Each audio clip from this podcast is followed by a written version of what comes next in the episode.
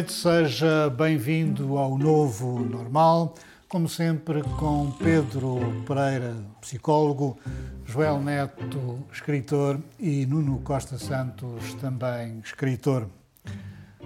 Algo deve mudar para que tudo fique na mesma, lá dizia o pensador italiano Giuseppe di Lampedusa.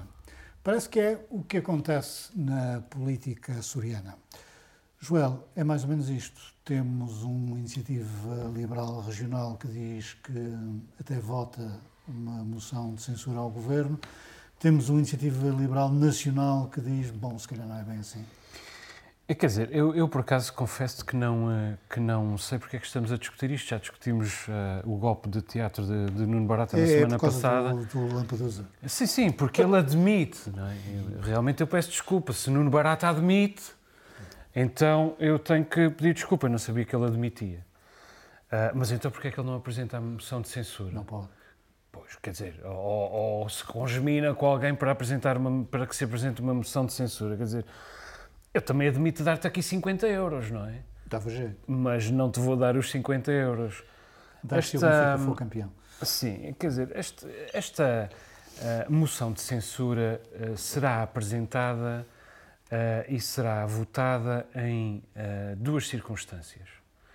Uh, se quem apresentar tirar partido dela, seja quem for, ou se quem apresentar souber que a, que a, a moção é, é, chumbada. Caso contrário, não vai ser apresentada moção de censura nenhuma e Nuno Barata está apenas a gastar latim. Porque o interesse dos açorianos não vai ser posto à frente de, de tudo o resto neste, neste processo. O interesse dos Açores e o interesse dos açorianos é secundário nesta, nesta aritmética política que está em jogo neste momento. Hum. Nuno, tu que percebes disto, um cidadão que escreve açoriano com E em detrimento daquele que escreve com I, é mais autonomista do que o outro. É só iliteracia, não é? Não, é, era a versão antiga. Não é? Hum, é uma grande questão, ainda não refleti sobre isso, mas, eh, enfim, eh, pode ser um sinal. Eh, mas em relação àquilo que o Joel disse, eu tenho a discordância, já manifestei no último programa, porque acho que esta, este rasgar do acordo de Nuno Barata tem uma simbólica, tem um, digamos, é um, é um sinal. E, na verdade, ele não podia compactuar, segundo a sua personalidade, segundo a sua, o seu posicionamento político, com aquilo que tem acontecido no governo até próprio Bolieiro, no Oceano Oriental, admitiu que é preciso moderar alguma, sob o ponto de vista da imagem, aquilo que tem havido, uh, uh, aquilo que as pessoas dizem que é uma ingerência. Uh, na verdade, Nuno Barata tinha que ser coerente com, com, consigo próprio e com aquilo que é a expectativa do seu eleitorado. Rui Rocha, que ainda tem muito que provar, já agora diga-se isto, não parece nada convincente, não parece ter carisma algum. Eh, vem agora contrariar esta ideia de Nuno Barata, um, ehm, que uh, Nuno Barata é um indivíduo interessante, porque ele concilia um lado liberal com um lado muito açoriano. E isso deve dividi-lo. E isso, eu, eu, enfim, vendo e conhecendo Nuno Barata, isso deve ter sido o pior que lhe podiam ter feito. Uh, agora vamos ver como é que ele vai reagir a isto. Ele vai, fazer, vai ter alguma reação, tenho a certeza.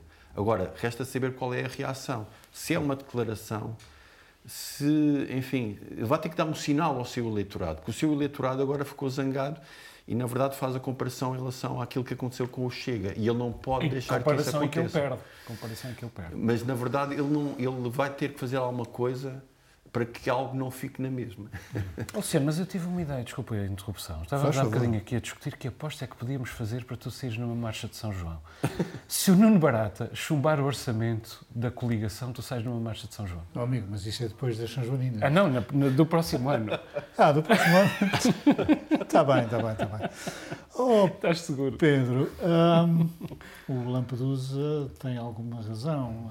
Uh, aliás, no geral da política dos Açores, é preciso mudar alguma coisa para que tudo fique na mesma. Para que tudo fique sempre na mesma. Pois, parece que sim. Eu, eu, de facto, eu, nós tínhamos falado sobre isto e eu, tinha, um, tinha falado da, da, ideia de rasgar, o, o, rasgar as vestes não tinha sido uh, um, uma coisa completamente inócua. Uh, de facto foi, foi quem leu o comunicado, aliás, a intervenção de Barata, percebeu que há ali alguns pontos que são válidos em relação àquilo que o governo uh, deveria ter mudado e não mudou. Uh, o, o, que é, o que é mais complicado uh, é, é, agora no Barata vir com, com, com estas ameaças, o segurem-se não vou a eles. Ele podia muito bem ter feito aqui o enquadramento de, dos objetivos nacionais da, da iniciativa liberal, com, com o seu chefe uh, nacional, e, e, enquadrar a política regional com a política nacional não me parece que seja uma coisa tão difícil como uma quadratura do círculo, mas ele, ele fê-lo fê parecer quando vem com esta, com esta postura agora mais, mais aguerrida. Acho que o erro político foi esse, porque obviamente é uma questão política que, que está aqui a discutir, como é óbvio, Uh, e o erro foi ele ter ido mais longe do que aquilo que já tinha ido. Atenção. Ele podia perfeitamente ter ficado onde ficou uh, e acho que passava. Já agora, Rui Rocha aprovou o rasgar do acordo, diz isso na entrevista. Sim, não, não aprova uma, a, a incoerência para já é do, é do Rui Rocha. Sim, aí, a, é, aí é a ligação da, da, do enquadramento das duas posições. Hum. Bom, entretanto, uh, bom, não tem nada a ver com isto, mas temos o estranho caso dos marinheiros rebeldes do navio Mondego. Um, os senhores recusaram-se a sair no navio porque o navio tinha um motor avariado e um gerador e sabe-se lá mais o quê. Um, é uma longa Acho lista de, óleo lá, lá para, E há quem ache que o que os senhores fizeram não é sequer aceitável e há quem ache que, que os senhores eh, têm razão. De que lado é que estás? Bom, eu, eu, devo dizer que não sei o que é que é um coletor de admissão. Eu não sei o que é que é uma admissão, quanto mais um coletor, portanto não percebo nada de mecânica. Uh, vou comentar este caso um bocadinho mais, porque era uma das muitas avarias, supostamente, daquele navio. Mas eu gostava de comentar isto um bocadinho mais em abstrato, em três pontos. Primeiro, não gosto da palavra obediência.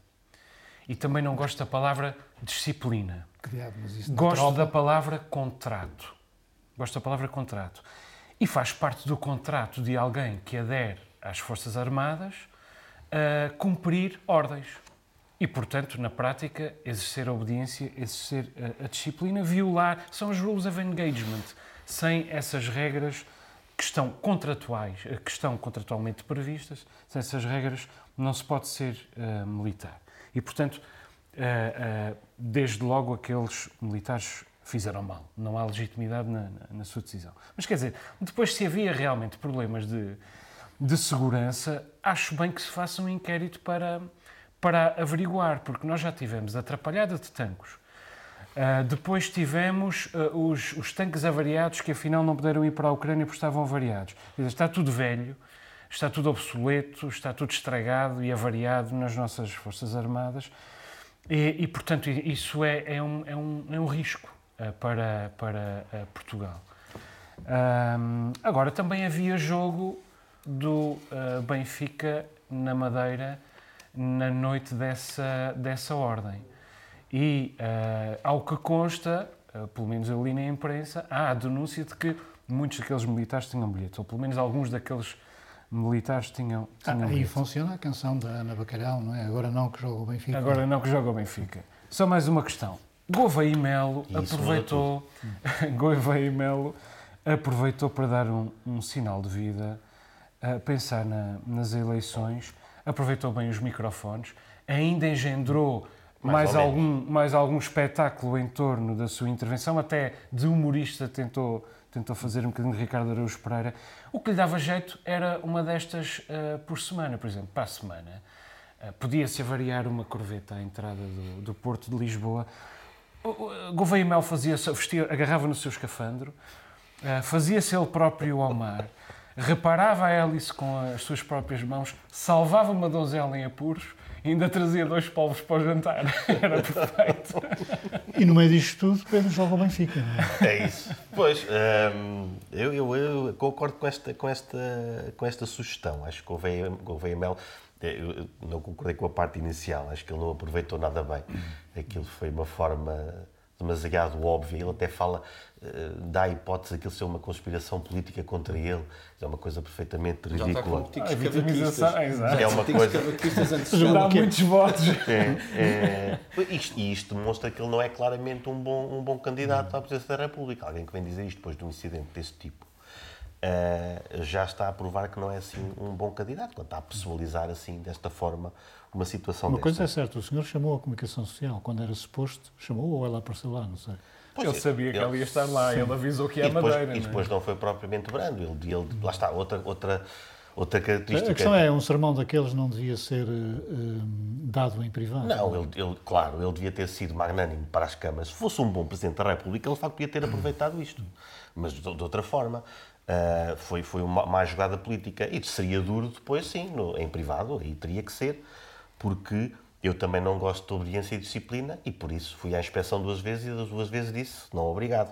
Como é que é isso? Tu é que disseste não? Obrigado? Sim, porque na altura era aquela fase de transição em que eu podia ir ou não. Eu escapei por uh... alegada miopia. Exato. alegada. Só alegada. Alegada um... bronquite. Mas pronto, na altura o, o, curso superior dava essa hipótese de, de, de escapar. Novinho, é, verdade, é verdade. Mas, uh, mas, mas o, que é, o, que é, mais importante, mais importante, quer dizer, isto é tudo muito importante, não é? nós aqui só debatemos coisas Somos importantes. veras importantes. É, 11% da União Europeia é, é, Portugal, ou seja, a zona económica exclusiva, nós já dissemos isto aqui várias vezes, é a terceira maior da União Europeia. Quer dizer, que meios, e já falamos aqui, exemplo, em relação ao Mar dos Açores, quer dizer, que, que meios é que nós temos para, para tratar, para tratar desta, desta zona económica exclusiva? Isso preocupa-me. Um, uh, e depois, quanto, quanto aos marinheiros, um, muita gente falou sobre isto uh, e todos acabavam a dizer: Bom, não vou entrar pelas, pelas teorias conspirativas. Pois essa é a mais divertida, não é? A, a parte da teoria da conspiração. Como nós sabemos, o barco, uh, o navio que eles, que eles não quiseram ir fiscalizar, fiscalizar era russo. nós sabemos que temos uma quinta coluna ativa desde o início do século em Portugal que, que, está, que está aos interesses de um determinado país, quer dizer, agora não, mas. Uh, e, e, isto é tudo. Eu, eu acredito em coincidências, não é? Eu acho que as coincidências é que dão origem uh, ao universo e à vida, isso tudo. Mas neste caso uh, serão coincidências a mais. Um, aliás, o PCP, por acaso, fez, fez um, um, comunicado em que diz que insinu, insinuações caluniosas de caráter anticomunista que visam desviar atenções dos reais problemas das Forças Armadas não merecem comentário por parte do PCP. E quando o PCP faz estes comentários, a pessoa fica ainda mais É desconfiada. Mas, mais valia não ter É entendido. entregar ouro ao bandido, pá. Pois é isso, não é? Uh, mas há aqui esta informação que o Joel trouxe que eu não sabia. É que, pelo visto, jogava ao Benfica. E aí muda tudo. De facto, Legitimidade total. Exatamente, porque há coisas mais importantes Oh, do que ver oh, oh, Nuno, o que é que os um, russos andam a fazer. Este não é? é. Este, hum, este senhor Gouveia Melo, ninguém lhe explicou que em Portugal os processos disciplinares são como os bumerangues. Eh, Na coisa pública, claro. De- Tem que haver um momento reacionário, não é? A rubrica é um momento reacionário. Hum, sim, sim e não. E, e- e- e, na verdade, eu, ao contrário de ti, Pedro, eu acho que ele ganhou pontos. Ganhou pontos. Porque o- o- acho que o, o povo português gosta daquele discurso, daquela postura. Ele, ele realmente mostra uma assertividade que toca, que raia o autoritarismo sem chegar completamente lá. Ele, em termos de comunicação, ele é, ele E é anos intocável. dois, o regresso? É- Hã? E anos 2, o regresso? Talvez. Eu, eu, aquilo já se provou que ele, até em termos de sondagens, eh, não, não sei se para a Presidência da República, mas ele tem, continua a ter eh, uma boa imagem. Eh, No último programa eu falei a favor do institucionalismo e, de facto, devia ter sido feito em privado. Aqui o que eu acho grave de, de salientar é, é a declaração do advo- dos advogados, ou do advogado eh, dos militares, que é Garcia Pereira, esse moderado. Não é? e Garcia Pereira diz coisas eh, gravíssimas. Ele diz que há indícios de prova que foram apagados e que a embarcação foi toda limpa na quarta-feira antes da visita de Gouveia e Melo. Isto são ac- acusações eh, que podem configurar calúnia.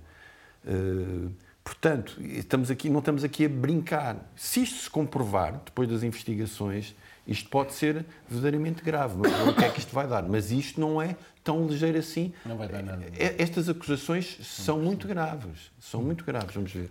Bom, eh, ter uma política de defesa, sobretudo nos tempos que correm, é importante, em particular para um país, como já aqui foi dito, com uma dimensão marítima enorme, mas não podemos esquecer a guerra do Soldado.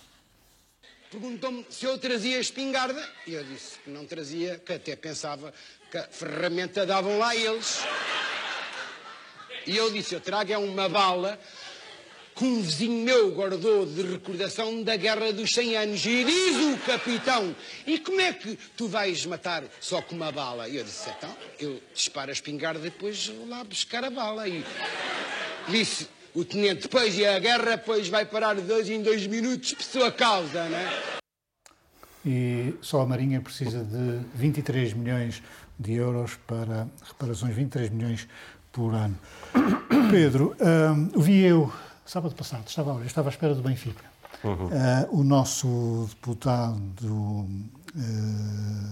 César, o, o jovem, uh, dizer que um míssil de um F-16 custa um, um milhão de euros e que aquilo quando, quando sai leva sete.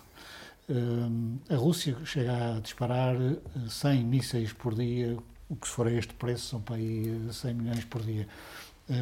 Nós temos dinheiro para isto? Pois, pelos vistos, temos para os ter. não os disparamos, não é? Felizmente. Então o Sol lá tem razão. É? é verdade, tem que disparar. Agora, estes custam um milhão porque também faz. não é preciso disparar tantos. A Rússia tem disparado muitos que têm, têm o custo mais barato. Aliás, os mais caros já foram disparados, que eram aqueles que, que eram mais precisos. Estes de um milhão, imagino que são, que são uh, uh, os, mais, os mais evoluídos. Agora, isto é muito caro, mas isto só aumenta a importância de, de percebermos que há quem está a fazer a guerra um, em prol da Europa, inclusive de Portugal, e que gasta estas munições para não serem os aviões portugueses a terem que as, que as gastar. Sim, é, é, um, é um, mas é um, preço, é, é um preço que se paga para ter umas Forças Armadas minimamente preparadas. E nós sabemos que, apesar de tudo aquilo que o Joel disse que ser verdade, nós estamos sempre a ver de coisas que estão a apodrecer, além de, além do, de tanques, mas sabemos também de, de situações em que as Forças Armadas estão a, a cumprir o seu papel.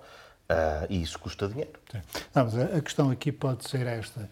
Muitas vezes, em países como o nosso, nós queremos ter sempre o state of the art aquilo que é melhor, sobretudo no caso do que é público. Uh, e depois não temos dinheiro para pagar aquilo. Também podemos pôr uma, uma botija de gás em vez do, do míssil, não é?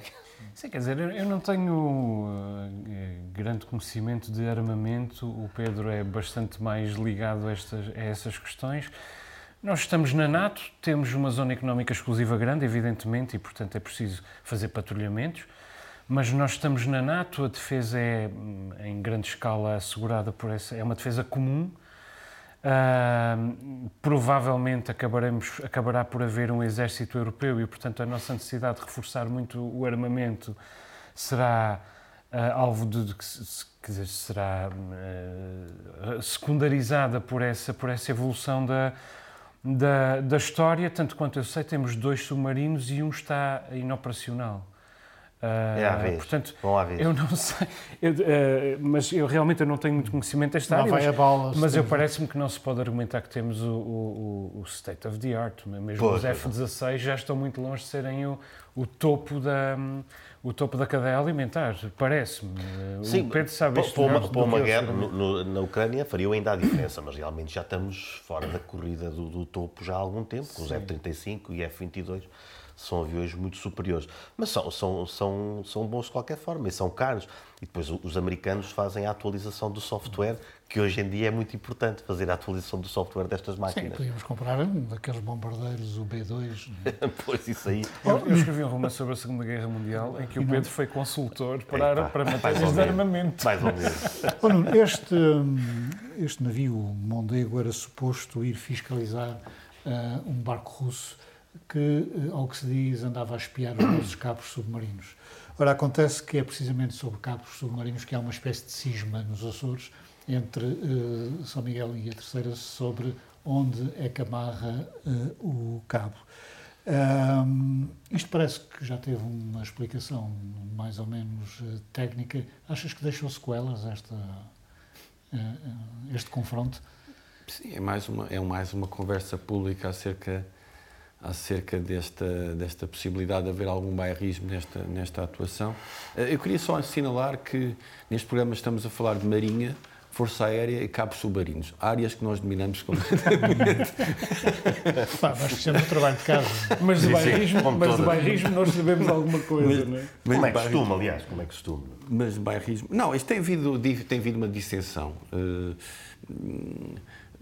há quem defenda que, que vai prejudicar seriamente eh, São Miguel, eh, que, é o, que é o lugar onde há mais, eh, digamos, tráfego Acho que digital. os gamers lá vão ter mais Não, não, isto é importante. No Call of Duty. Não, isto tudo, isto tudo Vão vai- começar a perder para os Não, isto- Não, nós temos que ver qual é a nossa posição sobre isto e tem a ver que se a net Ping. vai ser boa para nós. Se a net vai ser boa para nós, é uma posição de fundo que temos que, temos que Exato. admitir. E, e se por acaso foram os americanos que pediram para que o. pediram, quer dizer, sugeriram eh, que o cabo amarrasse na terceira, Pedro? Porque eh, eles têm uma base militar aqui e precisam de comunicações. Pá, terem feito um bocadinho de lobby. No fundo é isso que estás a sugerir.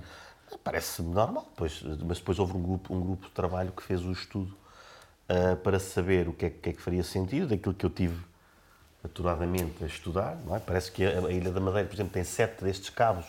Sim, aliás, o Parlamento Europeu já disse que as ligações dos Açores não são muito seguras, precisamente Exato. porque só temos duas. só, te- só temos duas. Neste caso, Que amarram na mesma ilha, que é São Pois, Miguel. neste caso não se trata de, de tirar, pelo que eu percebi, trata-se de diversificar, que também é uma, é uma coisa que é sugerida, que é diver- diversificar as, as ligações, porque sabemos, eh, desde marmotos a terremotos, até mesmo, eh, até mesmo sabotagem, convém ter eh, vários cabos a fazer o mesmo, o mesmo serviço. Agora, há uma coisa interessante em relação a estes cabos, que, que são, estes sim, espera-se sejam o- o- os mais, os mais evoluídos tecnologicamente, que podem servir também para recolher dados da vida submarina e da, e da geologia eh, açoriana, neste caso.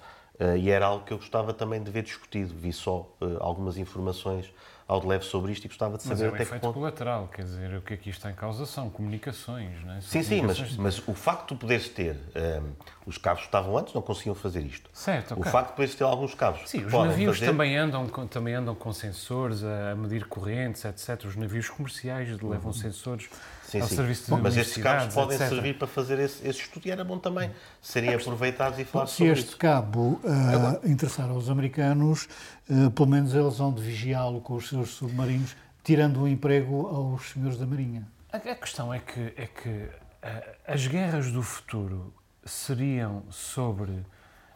nós, nós poderíamos dizer que as guerras do futuro vão ser sobre as comunicações e os canais de transmissão das comunicações se as guerras do presente não fossem já, sobretudo, sobre comunicações e, e- e- e canais de transmissão. Quer dizer, uma guerra como a guerra da Ucrânia é uma guerra que nós vamos ver cada vez menos, porque os países precisam cada vez menos de se submeter a esta espécie de confronto ah, militar.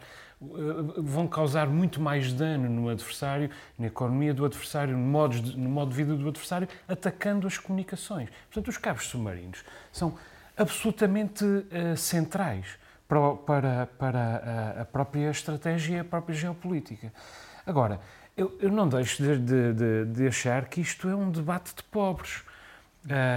Hoje estávamos a brincar à tarde no, no WhatsApp, eu estava a dizer isto, mas verdadeiramente acredito nisto. Quer dizer, nós estamos a discutir Aliás, este, este bairrismo As nossas notas no WhatsApp, segundo o Nuno, vão para o Museu da Autonomia. E, são, e, são, e às vezes são melhores do que aquilo que nós dizemos aqui, só não podem ser repetidas aqui. Que pormenor não existe. Não, não passariam na censura. Mas à o- direita e à esquerda. Mas o que eu quero, o que eu quero dizer é que ah, ah, ah, estamos aqui num, num debate de Terceira São Miguel, que não, não fomos nós que transformámos esta disputa numa disputa bairrista, ela, ela já existiu na- na- nos jornais e nas redes sociais como uma disputa bairrista nos últimos, nos últimos dias, mas quer dizer, de um lado está uma economia que não existe, que é a economia de São Miguel, que é a maior economia dos Açores, mas mesmo assim é incipiente.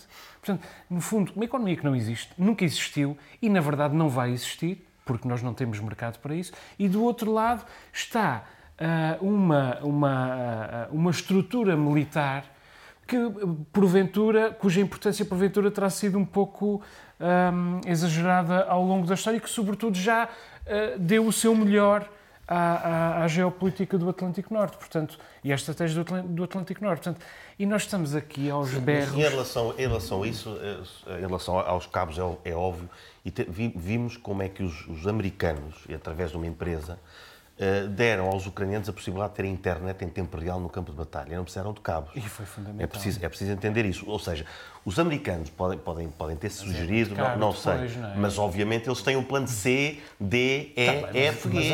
mas, a, mas desculpa, a escala conta, não é? Quer dizer, e o, e o custo de, de- de internet sem cabos é muito. de Ah, comunicação sim, sem claro. cabo é muito Estou a superior. dizer que essa importância, essa, essa importância existe, mas à devida escala. Mais uma vez, a base das lajes tem, tem importância à devida escala. Ah, e, e depois, em relação a, a esta questão da- das ilhas, de facto, há, um, há um- algum bairrismo. Pri- Primeiro, quer dizer, isto, isto são cabos que permitem informação entre ah, Portugal continental e Brasil em, em segundos, não é? Um segundo, não sei. Qual é que é a diferença aqui entre cabos entre, entre, entre ilhas? E depois, há aqui outra coisa. No- Normalmente, quando não percebemos os assuntos, utilizamos o senso comum. Não é que seja avisado, mas é, é o que temos enquanto seres humanos. E aqui o senso comum diria: ok, então vêm vem cabos submarinos para os Açores, então vamos dividi-los por duas ilhas. Faria sentido. Como é que isto não faz sentido?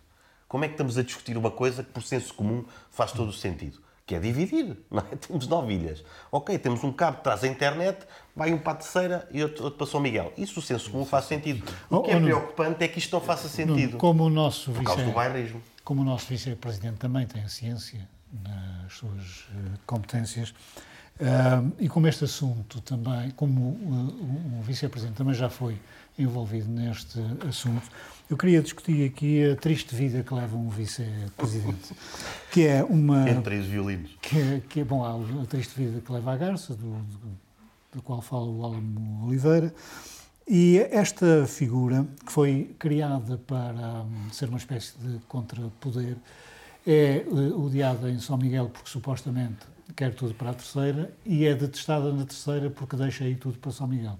É, um, é uma sim. Eh, eh, Só eu pronto, tenho pena de não ter dito algumas coisas sobre, sobre os cabos submarinos. Houve pessoas que, que se- com, com legitimidade que se pronunciaram sobre o assunto, de questões técnicas, é preciso. De, de- de- não sei se isso é possível, o que estás a dizer.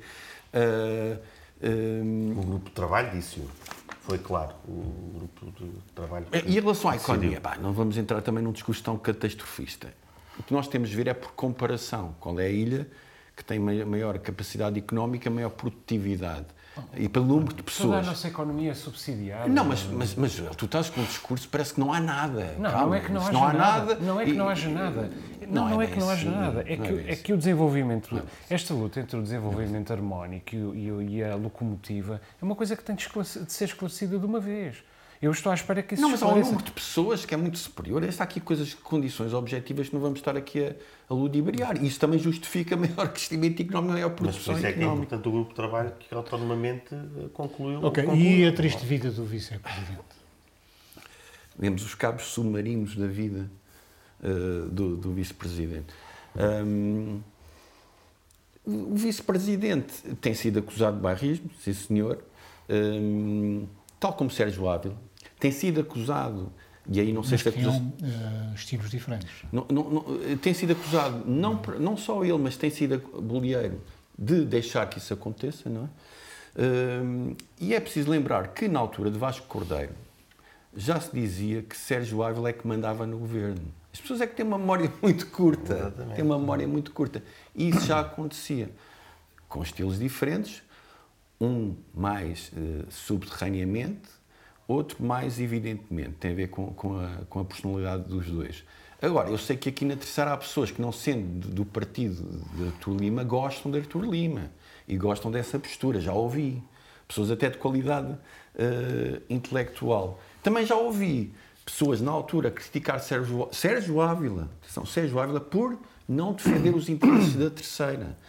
Portanto, para, para, digamos, responder à tua pergunta, realmente, visto nessa perspectiva, não é fácil para ele. Agora, é preciso enxergar o óbvio, como dizia Nelson Rodrigues. E o, e enxergar o óbvio, o óbvio quer dizer que Artur Lima é, objetivamente, um defensor dos interesses da terceira. Joel, triste vida. Eu já, leva eu já, quer dizer, eu já disse aqui o que penso sobre esta equação ah, no seio da coligação. Há dois blocos, Artur Lima lidera o bloco da oposição, digamos assim, é realmente um contrapoder. A grande diferença... Já tivemos Sérgio Ávila também. Com, com- sim, mas a diferença é que Artur Lima é de outra força política. E é de uma força política amplamente minoritária, ao contrário de, de, de Sérgio Ávila. Quer dizer, o que eu, o que eu, vejo, o que eu vejo aqui é que, uh, no caso de Sérgio Ávila, a, a, a centralização do poder era uh, em favor do prolongamento do exercício do poder por parte do partido. No caso de Artur Lima, parece-me que há ainda muitas contas a ajustar com antigos inimigos que agora são aliados, mas que no fundo serão para sempre inimigos, além de que está em jogo um, o poder no próprio interior da coligação. E, portanto, parece muito mais arriscado, é, exige muito mais jogo de cintura por parte de de eh, José Manuel Bolieiro. Eu não sei até quando é que ele aguentará com tanto jogo de cintura, que realmente tem um golpe de rins absolutamente admirável. Já elogiei aqui várias vezes. Mas há um momento que uh, realmente cansa e que deve cansar. Imagino, a entrevista que ele dá hoje, terça-feira, ao Oceano Oriental, é mais um, um, um, jogo de cintura. A palavra uh, estabilidade é repetida. Extra extraordinário. Agora, isto, uh, quer dizer, vai acabar por destruir este, este, esta coligação. Uh, se não antes das eleições, durante as eleições, porque ainda por cima ela vai concorrer uh, uh, junta, vai concorrer como coligação. Pelo menos é o que está anunciado, embora o facto de José Manuel Bolieiro ter dito que a coligação, na semana passada, começa a passar por algumas dificuldades, também me pareceu que podia ser o início da preparação de um caminho para não irem junto a eleições. Só queria dizer uma coisa: o PS não está preparado para as eleições. Para, para eleições. Não está preparado, desde logo por uma razão muito simples. Porque as eleições agora até podiam interessar a Vasco Cordeiro e a muita gente no PS, mas elas não interessam a Carlos César, nem a Francisco César. E isso uh, pode ter influência no comportamento do, do PS Uh, sem o qual, evidentemente, este governo não, não vai cair. Pedro, queres dizer umas palavrinhas sobre este assunto? Sim, eles têm, rapidamente, eles, eles, eu acho que, eu concordo com aquilo que o Nuno disse, não acho, acho que neste momento não há ninguém na terceira que não concorde que Artur Lima uh, é um defensor dos interesses da terceira, o que isso tem também de bom, parece-me. Uh, Sérgio Álvaro e Artur Lima uh, têm, têm mais parecenças do que se calhar eles próprios gostariam de, de, de admitir. Desde logo, uh, a forma como se diz que praticam o poder de forma mais subterrânea é uma coisa que se diz dos dois.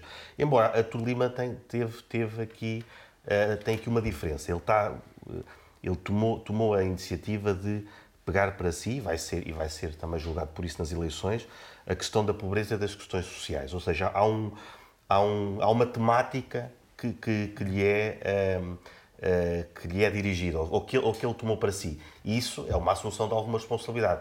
Com Sérgio Ávila isso não era, não era tão perceptível, aquilo que o Joel diz, era mais uma questão de, de, de, de exercício do poder e da sua continuação. Artur Lima também com essa, com essa vontade, claro, mas com, esta, com estas questões específicas pela, pelas quais o podemos uh, julgar depois nas eleições. Sim, solidariedade dos velhos, dos uhum. idosos. Muito bem. E é a altura de irmos às descobertas dos comentadores do novo normal.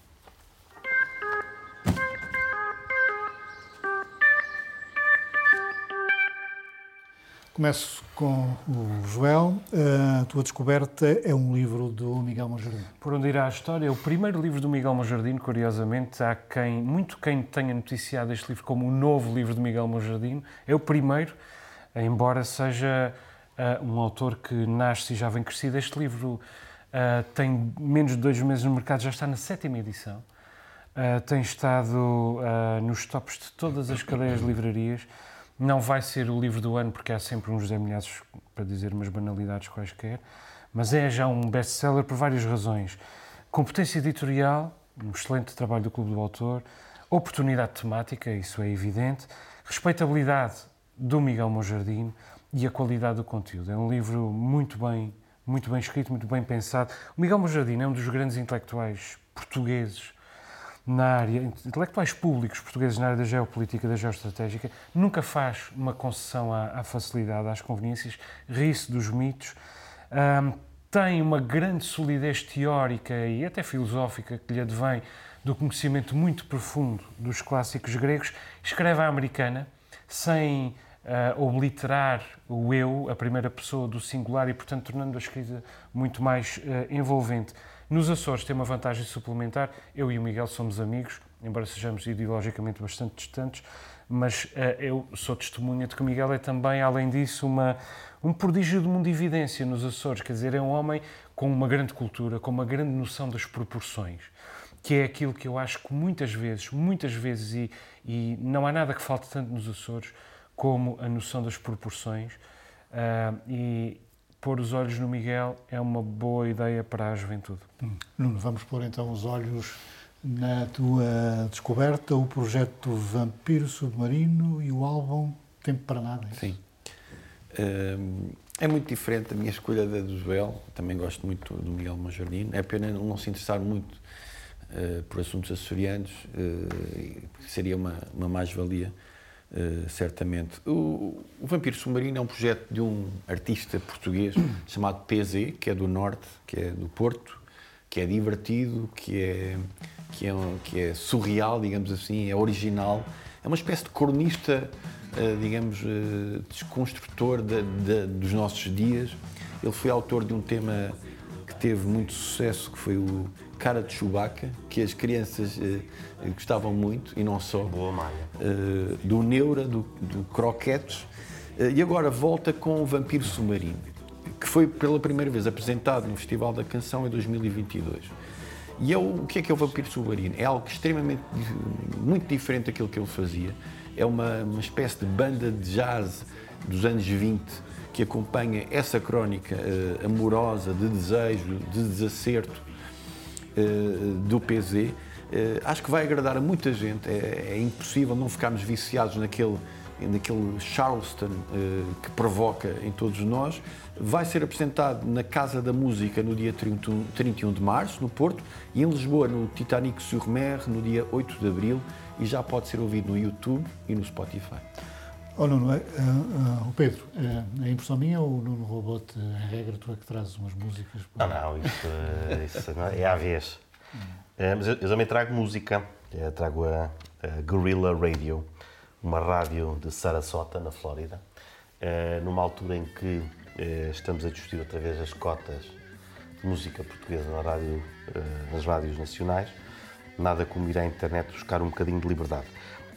Esta, esta rádio é uma, é uma rádio, ao bocado falou-se, ela é prodigiosa porque consegue ligar playlists muito bem curadas, desde o punk ao psychobilly, ao jazz, ao reggae, ao stoner, metal, rock clássico, mas do bom, uh, Thin Lizzy, uh, shoegaze, bem, uma série de coisas. Eu, o prodígio está onde? É que nós conseguimos estar a ouvir a rádio e passar por estes temas todos e a coisa está sempre ligada. Um, e nos dias que correm temos, temos as, as, os streaming, as operadoras de som de streaming, mas que uh, insistem em ir à procura daquilo que nós já gostamos. Uh, ouvir uma rádio é sempre bom porque quem está do outro lado não quer saber muito de nós, a não ser como ouvinte, e portanto vão, vão mandando uh, umas bandas de balde, mas que de alguma forma me têm mantido colado esta, esta bela rádio. Uh, a última banda que descobri é uma banda mexicana que é os Tijuana Panthers. Só o nome já diz muito, não é? As coisas que este homem sabe. São aqueles que tiram a pele às pessoas, não é? Não, não, não. não, não sei. Espero bem que não. Só ouvi a música parecia-me divertida, mas quem sabe. Muito bem, estão uh, feitas as descobertas dos comentadores do Novo Normal. Como se sabe, o Tribunal Penal Internacional emitiu um mandato de captura para o presidente da Federação Russa, Vladimir Putin. Ora, o nosso ministro dos Negócios Estrangeiros, Cravinho, diz que se Putin aparecer em Portugal, vai ser preso. Joel, quem é que o prende? A GNR? Quer dizer, uh, se for um dia do Benfica, cuidado, não sei se... Não, Putin, Putin, não vem a Portugal e, portanto, nós não vamos poder testar a, a tese de João Caravinho. Este mandato é um mandato burocrático, não é? Quer dizer, é, é não, não serve propriamente para nada, a não ser para os, para os livros de história como um carimbo. É aquela coisa de, pá, não te esqueças do carimbo, depois senão os serviços não dão entrada no, no processo. Não é, mais, não é mais do que isso. Agora, fica, fica bem a João Cravinho um, falar de alguma coisa que não sejam os casos em que é suspeito de pequenas e grandes manigâncias e, portanto, foi o que ele aproveitou para fazer. Hum. Oh Pedro, e se o homem vem mesmo a Portugal?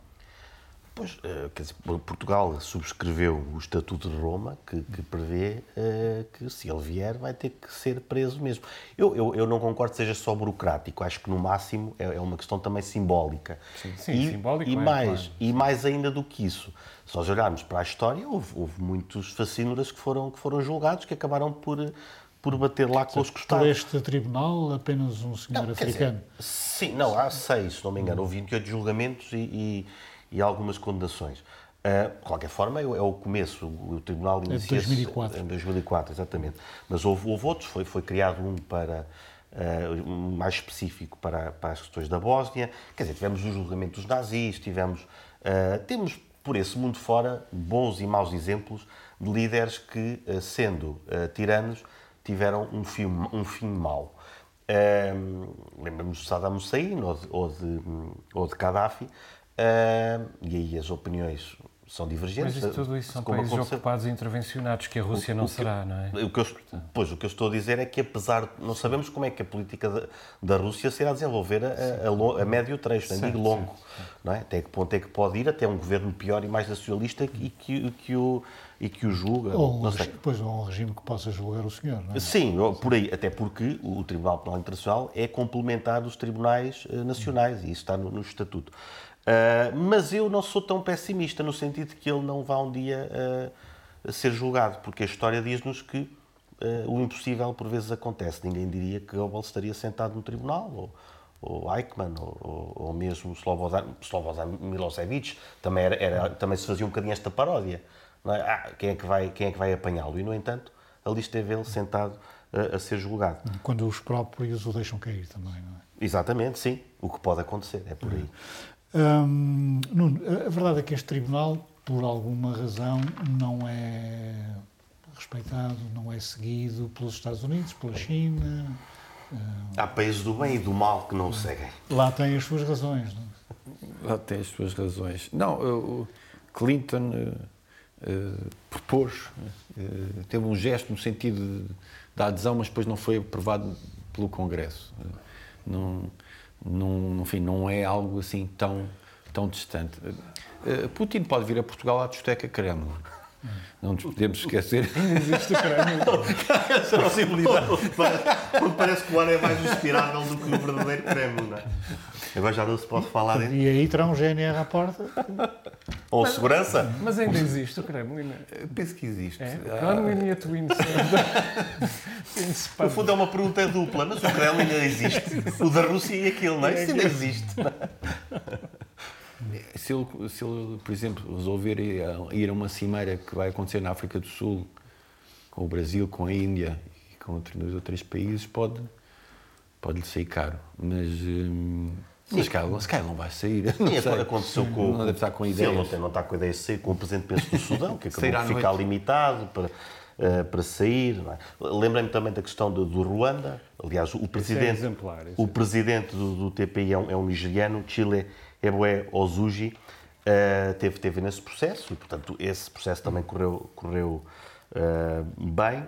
Eh, é, é recente, Va- vamos dar tempo ao tempo. Se não houver nenhum cataclismo mundial, entretanto, eu acho que este é um, é um tribunal que pode, pode moderar. Bem, por estes E bem. dias o presidente chinês esteve em Moscou ah, e ah, está mais amigo de Putin ou não? Está a fazer o seu, o seu jogo e está a jogar eh, eh, muito bem, está a aproveitar muito bem a oportunidade. Quer dizer, o, o mundo não é só o Ocidente e, e este gesto capitaliza pelo, pelo planeta, por, por toda a outra parte do planeta, que é muito mais de, de metade. Ahm, com este gesto, a Xi Jinping vai, f- para já, vai capitalizar, como eu disse, por todo o terceiro mundo, que é mercado, para as suas atividades comerciais, que é o, o- seu primeiro interesse. Depois, fica com um armazém ahm, de logística mesmo, junto à Europa. Ahm, depois ainda pode sair como herói ah, da paz, volta a capitalizar. É provável até que isso aconteça. E quer dizer, e além disso, vai, vai guardando capital para quando ah, ah, Taiwan arrebentar. Quem é que perde nesta, nesta situação toda? É a Rússia. A Rússia é quem já perdeu esta guerra, na verdade, porque a China não quer a multipolaridade. A China precisa da, da bipolaridade e, portanto, a Rússia está condenada a ficar cada vez mais serva, uh, com uma posição cada vez mais secundária do lado uh, da China e a vender-lhe o petróleo ao preço da chuva. A China é a grande vencedora desta guerra. creio que o plano de paz da China acabará por uh, ser transformado em alguma coisa que traga, uh, uh, quero acreditar, traga a Putin a possibilidade de sair mais ou menos airosamente da, da Ucrânia. Mas para já, mas, como? mas para já estes 11 pontos Uh, não são nem, nem, nem, plano nem paz, quer dizer, são uma declaração de interesses, sobretudo uh, comercial disfarçada de geoestratégia da parte da, hum. da China. O certo é que Zelensky quer falar com o presidente chinês, uh, o que faz com que ele, apesar de tudo, leve isto mais ou menos a sério. Sim. O presidente chinês está a querer dar uma imagem de, de pacificador, não é? De, de Gandhi. de Gandhi desta, desta, desta, desta questão. Um, vamos ver se qual é, qual é digamos, o grau de sucesso que vai ter. Uh, o presidente chinês, e voltando a um tema anterior, também está a apostar num certo bairrismo uh, para aquele lado do mundo, um, para não ficar tudo concentrado neste, neste lado opressor que é o dos Estados Unidos um, e, e isso, isso faz sentido, né, tendo em conta a sua, a sua estratégia, o seu, o seu discurso e o seu povo. Pedro, terá alguma graça se houver paz promovida pela China, que toda a gente zurze por não ser uma democracia, uhum. e pelo senhor Presidente da Turquia, que também não é propriamente um grande democrata? Embora esse, vamos ver até as eleições agora na Turquia, pelos vistos, a oposição está em, em, boa posição para, para, para ganhar. E a, e a oposição que, da tradição da Ataturk, mais secular e, portanto, melhor para, para a Europa e para, para a Turquia. Um, quando, quanto à China, pois é, é, é acrescentando ao, ao, ao Joel as relações que ele disse, é também para fazer pirraça aos americanos, não é? Porque os americanos eram entender que não gostavam muito que a China legitimasse, então Xi Jinping uh, que se percebe, já se percebeu que é um tipo obstinado, uh, decidiu, uh, decidiu ir lá. E tem sempre um sorriso. Sim, tem uma cara de. Aliás, ele estava a falar com, com, com, o Putin, só, falou, só faltou apontar para o relógio e dizer vamos lá que eu tenho uma consulta às 5 e meia. porque ficou na mesa pequenina, não ficou naquela mesa. Exato, pois, porque não permitiria. Ele não permitiria. Mas isso seria interessante, porque se. Que de facto, na mesa grande. Uh, não, seria interessante se a paz fosse promovida por ele e por Erdogan. Pela China, mais. Mas eu vejo isto como uma coisa positiva. Para já, porque seria a paz. É? E a paz aqui, uh, obviamente, tem que se conseguir. O que será um bom resultado será uh, a Rússia sair aerosamente e sair aerosamente dos, dos territórios ocupados também. E se isso for feito à conta da China, é um, bom, é um bom sinal, porque quer dizer então que os líderes chineses também se estão a aproximar de uma ética e de uma moral ocidentais. Uh, e isso, acabando com a guerra, é uma coisa boa.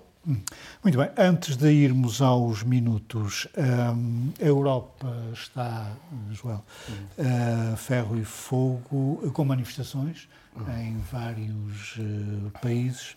E em França há uma manifestação que já dura há tempo por causa de mudar a idade da reforma dos 62 para os 64 anos. Um, estes franceses não se podem reformar como nós aos 66? Nós é que devíamos reformar-nos como eles aos 62. Isso para mim dava-me jeito. Uh, por, uma, por uma razão muito simples, quer dizer, nós é que devíamos ah, baixar a nossa idade de reforma e não os franceses aumentar. Por uma razão muito simples. A tecnologia tornou-nos muito mais eficientes, muito mais, muito mais produtivos. Quer dizer, e, e, o resultado dessa produtividade, desse, dessa subida radical da produtividade, vai todo para os bolsos do, do, do patrão ou do Estado. Para, para os bolsos das pessoas é que não vai, que então, ganham cada vez pior. Uhum. Por que raio Portanto, é que o Macron eh, marra contra aquele povo todo? Oh, pois quer dizer, o Macron aqui vem ao de cima o lado ultraliberal de, de Macron. Macron tem uma série de, de, de virtudes que do, Sim, já o defendeste aqui. Já o defendi muitas vezes, uh, mas não no que diz respeito ao mercado.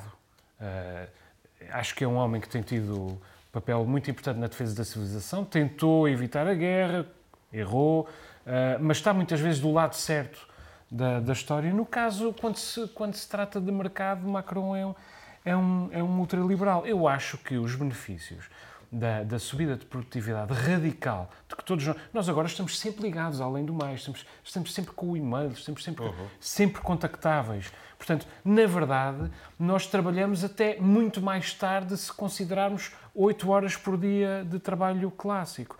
As pessoas hoje têm vidas muito piores, ganham muito menos, produzem muito mais e ainda se reformam tão tarde como antes. Acho isso injusto. Pedro, o certo é que o argumento para hum, aumentar, a fazer subir a idade da reforma é que há cada vez menos pessoas a descontar e, portanto, eh, o sistema não é sustentável. O sistema público. Sim, é e voltando a Macron, eu, eu nem sequer lhe vejo assim tantas, tantas virtudes. Aliás, ele antes da guerra ele não é, não é um liberal assim tão, tão sério quanto isso, porque foi passar férias com o seu amigo Putin à Riviera Francesa, portanto ele já deve ter lá um bocadinho que cheira a enxofre.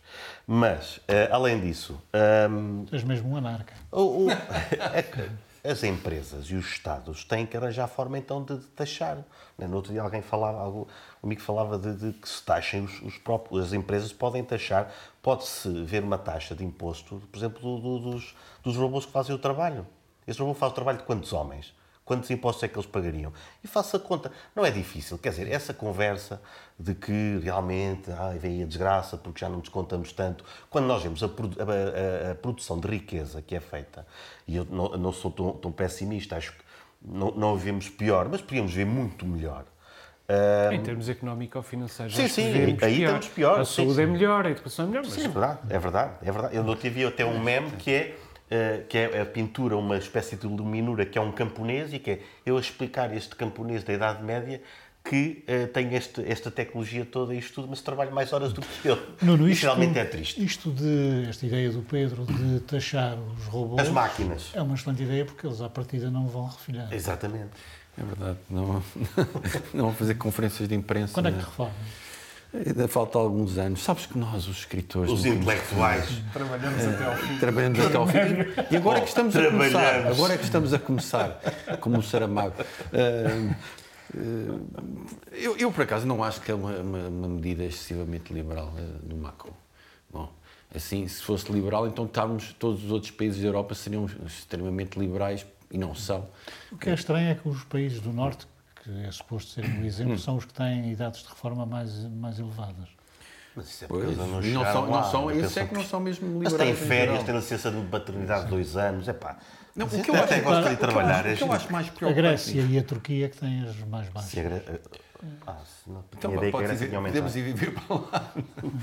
não, mas uh, o que eu acho mais preocupante foi a forma como isto foi feito. Foi presidencialmente. Uh, isso, isso é que também gerou muita, uh, muita, muita agitação. E, por ser assim, uh, pode fazer crescer os extremos em França. E, e sabemos o, o, quão, o quão fácil é esta, esta, esta possibilidade Sem em França. Isso pode prejudicar. Macron não jogou bem. Se houvesse agora eleições, como diz o Henrique Burnet no Expresso, Uh, podia ser preocupante, tendo em conta esse tipo de reação uh, Sim, popular e, e, com e tanta as, violência. Pois, e as pessoas, podemos pensar, é pá, mas é para o 62, nós aqui já temos o 65, mas é que eles depois sabem o que é que vem a seguir. E então às vezes é preciso escolher as batalhas. Então vamos, vamos já para as ruas antes que a coisa pior. Avançamos para os minutos. Começo pelo teu. Nuno, queres falar de Natália Correia? Sim, eh, quero falar de Natália Correia e de Rui Nabeiro. Um, porque Natália Correia foi recém-editado, um, um, portanto, foi editado recentemente um livro uh, que é a biografia dela, por Filipa Martins, uh, chamado O Dever de Deslumbrar, e em pouco tempo o livro já está na, na, segunda edição, muito rápido, e acho que vai continuar, não sei se vai chegar, talvez chegue ao número de edições do livro do, do Miguel Monjardino, um, e Natália Correia, quer se queira, quer não, com todos os defeitos uh, que tinha, foi uma referência eh, intelectual, ética, de, de, liberdade de espírito uh, e de coragem. Num país pequeno, não só geograficamente, mas também uh, culturalmente, de pessoas não muito, não muito livres, ou para, não, para usar um eufemismo. Um, e a segunda figura, Rui Nabeiro, foi uh, também, e tem sido muito celebrada, com sucessivas edições uh, de celebração, uh, um homem bom, um homem generoso na área do empresariado. e o que eu vejo com estas duas celebrações é que Portugal está a precisar de referências. Referências éticas, referências intelectuais e referências na bondade. até pessoas não, não especialmente boas celebraram Rui Nabeiro, o que, o que não deixa de ser irónico, mas sublinha esta, esta necessidade de termos referentes numa sociedade desagregada. Joel, tu, uh, Jennifer, uh, princesa da França, está a vir bem? É só para saber não quem, sei. quem é que paga, quem é que paga a Não sei. quem paga a cerveja assim. Não sei se está a vender bem, mas posso fazer um telefonema antes de vos pagar a cerveja. Então vamos lá ao teu, ao teu minuto. Eu quero, eu quero falar da morte do, do cinema em sala, que no fundo é, é a morte do, do cinema. As salas estavam a ganhar uh, espectadores uh, em 2018, 2019, estavam a responder à investida inicial do streaming, mas evidentemente a pandemia e os confinamentos foram uma oportunidade que o streaming aproveitou muito bem.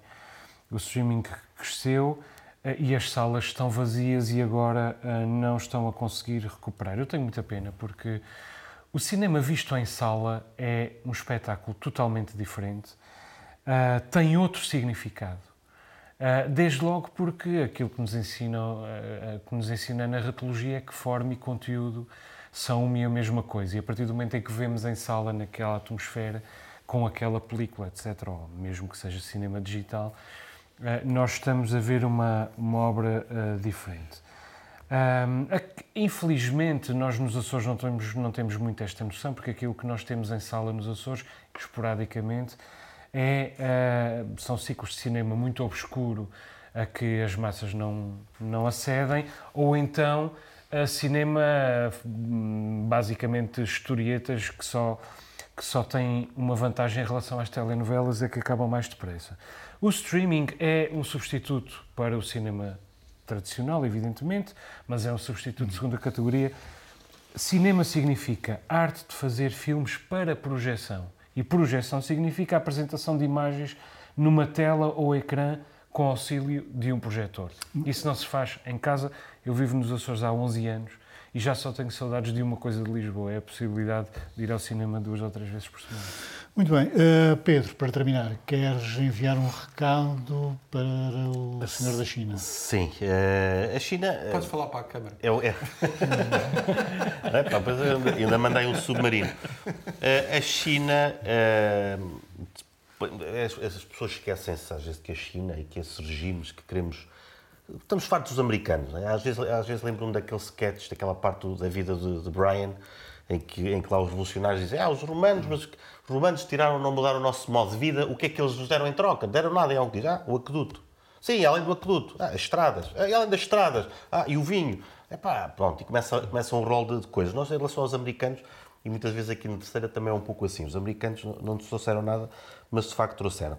E queremos substituí-los ou queremos equilibrar o jogo de poder legítimo com países como a China, que continuam uh, a tratar os uigures como, como como, com, com da, forma que sabemos, com campos de concentração. E uh, agora outra tragédia. A China proibiu as mulheres de fazerem streaming enquanto vendem lingerie. E, portanto, temos os homens uh, a, vender, a vender online porque houve este governo discrecionário que disse agora é proibido fazer isto. e é preciso lembrar-nos que, a médio prazo, os autoritarismos não dão certo mesmo para as pessoas. Eh, a China vai ter um golpe demográfico, nós falamos disto a nível mundial, mas um golpe demográfico terrível a, curto prazo, por causa da política do filho único. E, e, realmente medidas como esta parece que só pioram a coisa. Uh, esta indústria do streaming, também para termos uma noção, é uma indústria de milhões. Há um, há um tipo que é o António Lee Jiki, que é o rei do batom, que em 5 minutos vendeu 15 mil batons. Portanto, é uma, é uma, é uma, num país comunista temos este, este capitalismo selvagem uh, a correr. Muito bem, muito obrigado aos três. Termina aqui mais uma edição do Novo Normal. Como sempre, voltamos para a semana. Boa noite.